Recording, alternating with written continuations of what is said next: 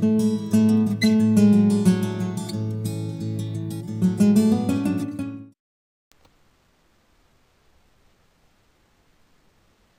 nombre es María Ángeles Pastor y os voy a presentar un vídeo donde resumimos las cuestiones que con mayor frecuencia nos habéis ido haciendo llegar a lo largo de los dos años de implantación de la asignatura Psicología de la Rehabilitación. Nuestra idea, eh, tanto mía como de Sofía, la otra profesora de la asignatura, es que antes de, consultarnos cualquier cuestión que os pueda surgir en torno a la asignatura, podáis consultar las, dudas que ya están resueltas bien en este, en este vídeo docente o bien en el archivo que eh, eh, haremos accesible a través del, del blog de la asignatura. A lo largo de estos dos años, eh, eh, otros compañeros vuestros han estado eh, planteando dudas relacionadas con el desarrollo y la evaluación de las prácticas, con los trabajos voluntarios, el blog, el funcionamiento y el acceso al blog de la asignatura y las tareas de la web de la UMH, la bibliografía o algunos requisitos que, hemos, que tenemos en relación con la identificación de los estudiantes en las prácticas. Por todo ello, hemos pensado que podría ser útil para, para, vosotros y para la asignatura en sí eh, hacer público estas, las respuestas a estas preguntas más frecuentes para facilitar el desarrollo de la asignatura y poder seguir enriqueciéndonos con vuestras aportaciones y con vuestros comentarios en relación con si queda alguna, algún matiz que no está contemplado en las respuestas que hemos dado a lo largo de este tiempo o si hay algunas preguntas o algunas dudas que ni siquiera se han planteado pero que a vosotros sí que se os han planteado. Mm, repito, en este sentido, nos interesa que antes de formularnos alguna pregunta consultéis los archivos para ver si ya están respuestas a raíz de las dudas que en su día le surgieron a vuestros compañeros. Vamos con el primer apartado, que también es el, que ha suscitado más dudas, el más numeroso, el relacionado con las prácticas de la asignatura y su evaluación. Eh, en esta asignatura, ¿existe la opción de examen de prácticas como en otras asignaturas? No, en esta asignatura no hemos contemplado esa opción. En caso de no asistir a las clases prácticas, ¿tendría que realizar un examen práctico o en su defecto algún tipo de memoria de prácticas? Como ya hemos comentado, no hay examen práctico. Las prácticas se valoran con la asistencia y los trabajos correspondientes a cada una de ellas. Si por cualquier motivo no puedes realizar la parte práctica de la asignatura, no puedes asistir, debes hacer, en primer lugar, todos los trabajos voluntarios en el plazo establecido para cada uno de ellos. Estate pendiente, por lo tanto. En segundo lugar, la práctica 4 la parte correspondiente a la actividad individual relacionada con la visualización del vídeo que en ese momento se haya propuesto. Y finalmente el trabajo de campo correspondiente a las prácticas 5, 6 y 7. En el primer caso, la, realización de todos los trabajos voluntarios, eh, la puntuación que obtuvieses en ellos sería equivalente a las prácticas, a los trabajos eh, eh, realizados en las prácticas 1, 2 y 3 sin considerar la puntuación correspondiente a la asistencia a esas prácticas. Es decir, los, los trabajos que tengas que hacer, los trabajos voluntarios que tengas que hacer, serían el equivalente a los trabajos que tus compañeros van a hacer eh, por el hecho por el hecho de asistir o asociados a las prácticas 1, 2 y 3. Pero en, en esa puntuación total no se te consideraría la, puntuación correspondiente a la asistencia de esas tres prácticas. He solicitado la, la, beca SICUE para el año que viene y me han aceptado, pero la asignatura Psicología de la Rehabilitación no se podría convalidar, por lo que me gustaría poder examinarme en la UMH de esta asignatura en febrero. ¿Qué hago con las prácticas?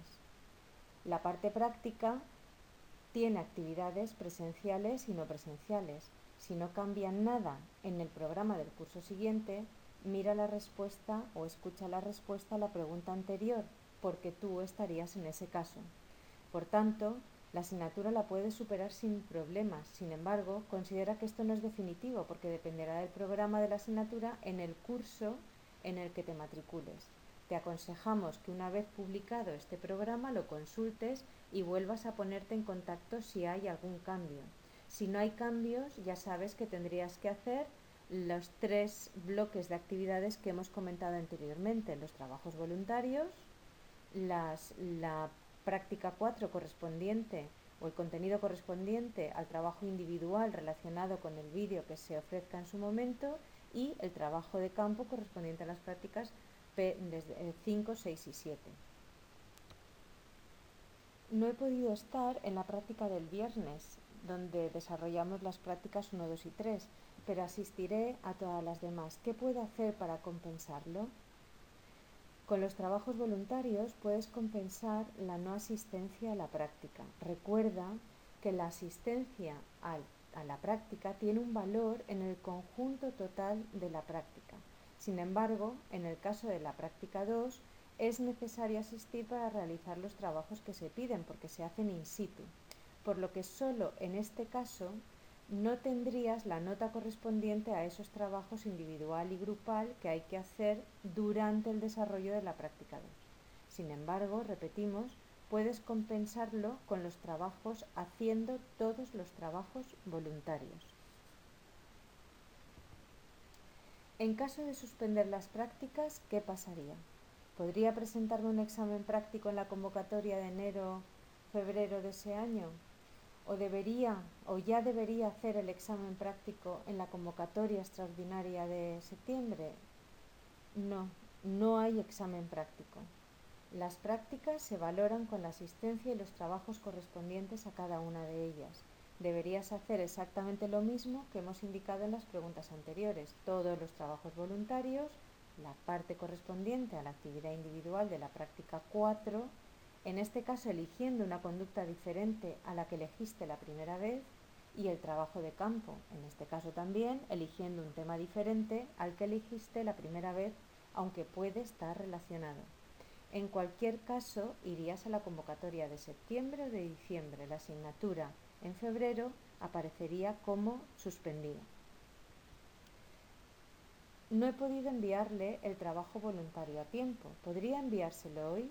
No, no podemos hacer excepciones con las fechas de entrega de los trabajos. Si no fuera así, como no, puedo, asistir a las prácticas de manera presencial, me descontará. ¿Puedo seguir haciendo el resto de tareas voluntarias más el trabajo de la práctica 4 y el trabajo de campo? Puedes hacerlo, pero recuerda que en tu nota final de prácticas se descuenta la puntuación que asignamos a la asistencia de las prácticas, ya que los trabajos voluntarios solo sustituyen a los trabajos que entregan los estudiantes que asisten a las prácticas. He leído el documento de preguntas frecuentes, pero quería asegurarme de todos modos si podría realizar los trabajos voluntarios y el trabajo de campo para aprobar las prácticas sin asistir a estas. Puedes aprobar las prácticas con los trabajos voluntarios, el trabajo de la práctica 4 y el trabajo de campo, que puede ser individual o grupal pero no podrás obtener la nota máxima porque no te puntuará la asistencia a las prácticas. ¿Se puede asistir a las prácticas sin hacer el trabajo de campo? ¿Se puede hacer solo el trabajo de campo para aprobar las prácticas? No en ambos casos. Recuerda que el mínimo para hacer media para obtener la nota en la asignatura es de un 5 en cada parte de la asignatura y para obtenerlo debes hacer todas las prácticas o los trabajos voluntarios equivalentes a las, a las prácticas 1, 2 y 3. Por favor, mira las respuestas anteriores. ¿Qué ocurre si no puedo asistir a la práctica 3 del grupo completo? Pues te faltará la nota asignada a la asistencia a esa práctica. En el documento informativo sobre la práctica está la información sobre la evaluación. Salvo en el caso de la práctica 2, en la que hay que realizar in situ una observación individual y un trabajo grupal, que también tienen un valor en la nota final de, de la práctica, este criterio es el mismo para todas las no asistencias a las prácticas donde asistir se considera una parte de la evaluación. Es decir, en cada práctica se indica si la asistencia tiene un valor sobre la nota final de esa práctica. Si no asistes, no tendrás el valor, ese valor en la nota correspondiente. Dejamos las dudas sobre las prácticas y la evaluación de las mismas y pasamos a un par de dudas que en su momento surgieron en relación con los trabajos voluntarios de la asignatura. Eh, en primer lugar, ¿dónde puedo encontrar los trabajos voluntarios? En el material del PowerPoint de cada tema teórico del primer módulo de la asignatura. En la carpeta de materiales compartidos en Google Drive, trabajos voluntarios, tenéis además acceso a los documentos que se necesitan para realizar algunos de esos trabajos voluntarios. Es decir, en cada uno de los temas teóricos del primer módulo, eh, habitualmente al final del tema eh, ponemos la relación de trabajos voluntarios sobre los contenidos del tema impartido. todos los trabajos voluntarios que hasta ahora hemos propuesto están relacionados con el módulo 1 de la asignatura. ¿Se amplían los plazos de los trabajos voluntarios que pedís durante el curso? No. Solo existe una, una excepción por razones obvias y que está relacionada con la superación de las prácticas en septiembre o diciembre. Por favor, mira las respuestas correspondientes a las preguntas sobre la no asistencia o suspenso en prácticas para tener más claro eh, esta situación. Vamos con el tercer apartado de preguntas más frecuentes, las que tienen que ver con el blog, con el funcionamiento y el acceso al blog de la asignatura y con las tareas que eh, hasta el momento estamos publicando en la web de la UMH. En relación con el blog, la mayoría de preguntas tienen que ver con problemas de acceso al mismo, es decir, eh, mm, la pregunta tipo tiene que ver con esto que tenéis aquí. No puedo acceder al blog ni a los temas de la asignatura que están compartidos. Tenéis que tener en cuenta que el acceso al blog es libre. Cualquier persona sin identificarse en ninguna cuenta de correo ni nada de nada puede navegar por el blog, pero el acceso a los materiales compartidos está condicionado a utilizar la cuenta Go UMH y por lo tanto estar matriculado en la asignatura. Si no tenéis la cuenta de correo Go UMH abierta, no se puede ver ese material. Debéis, para evitar estos problemas, debéis iniciar siempre la sesión en Go UMH y abrir la bandeja de correo electrónico como si fuese a revisar un correo eh, normalmente. Una vez abierto, ya podéis ver los materiales que están compartidos con vosotros en Google Drive. Solo, repito, podéis acceder a esos materiales si estáis identificados en la cuenta Go UMH. De forma bastante frecuente recibimos solicitudes de acceso a los materiales de algunos de vosotros y de vosotras eh, utilizando cuentas distintas a esto. No vamos a abrir, no vamos a hacer caso de esas solicitudes porque todos tenéis cuenta GoUMH y por lo tanto todos podéis acceder de la forma que os hemos indicado. Tened en cuenta, otro de los errores que se ha producido eh, a veces es que eh, mm, algunas personas quieren acceder al blog a través de, de la palabra acceder que hay en la columna izquierda del, blog. Tened en cuenta que al blog no se accede pinchando en esa palabra acceder que tenéis al final de la parte izquierda de la pantalla debajo de Meta. Eso solo es para los administradores y directamente a los enlaces que encontraréis en las diferentes pestañas del blog. Si accedéis o os identificáis con la cuenta Go o no tenéis que tener ningún problema. Soy estudiante Erasmus y todavía no tengo el PIN ni estoy en la lista de matriculados de la asignatura. No puedo acceder a los temas ni a la información específica que hay en el blog. ¿Qué puedo hacer?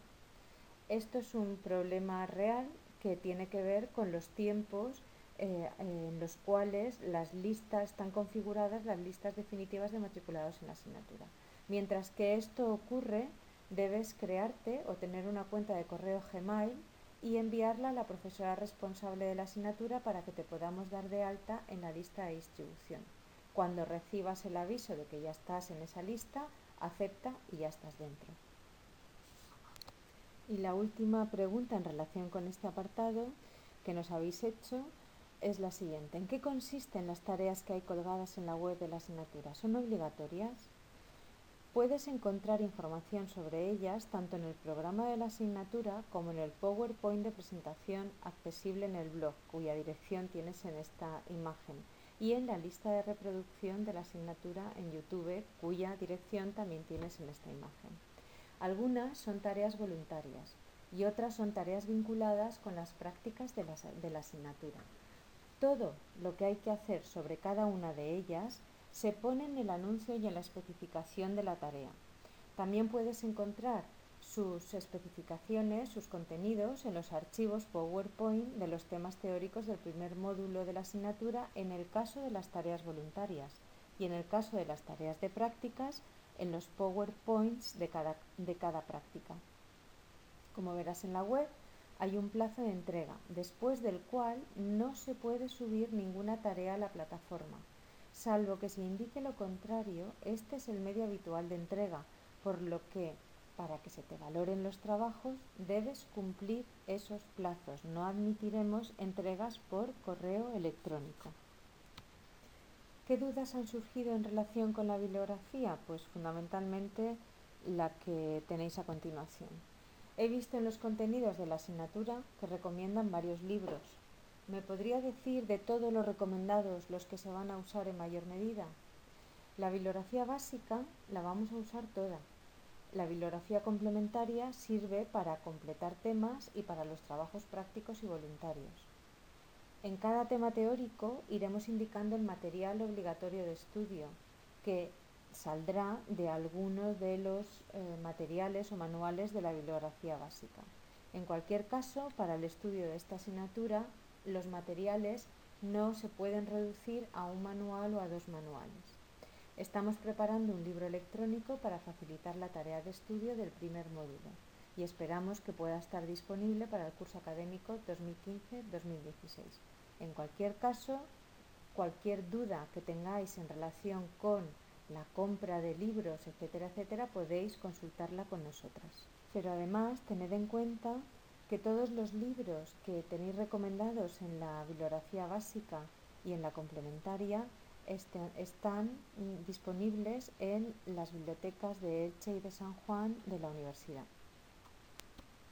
Y ya para finalizar, eh, una pregunta que soléis realizar también con relativa frecuencia y que tiene que ver con algunos de los requisitos que ponemos para la asistencia a las prácticas, en concreto el de llevar la tarjeta universitaria. No tengo la tarjeta inteligente universitaria, la he solicitado, pero dudo que esté lista para cuando comiencen las sesiones prácticas. ¿Puedo llevar otro tipo de documentación o existe alguna otra solución por si no llega a tiempo? Nosotras queremos utilizar la TIU para registrar la asistencia a la práctica, pero sí, obviamente si no se tiene, buscaremos un procedimiento alternativo para las personas que, estén en esta situación. Esperamos que la información que te hemos dado en este vídeo sea de utilidad y resuelva las dudas que puedas tener en relación con el desarrollo y la organización de la asignatura. Quedamos a tu disposición para cualquier otra cuestión, cualquier otra duda que pueda, que te pueda, que pueda surgir a cada una de vosotros. Muchísimas gracias por vuestra atención y nos vemos en clase.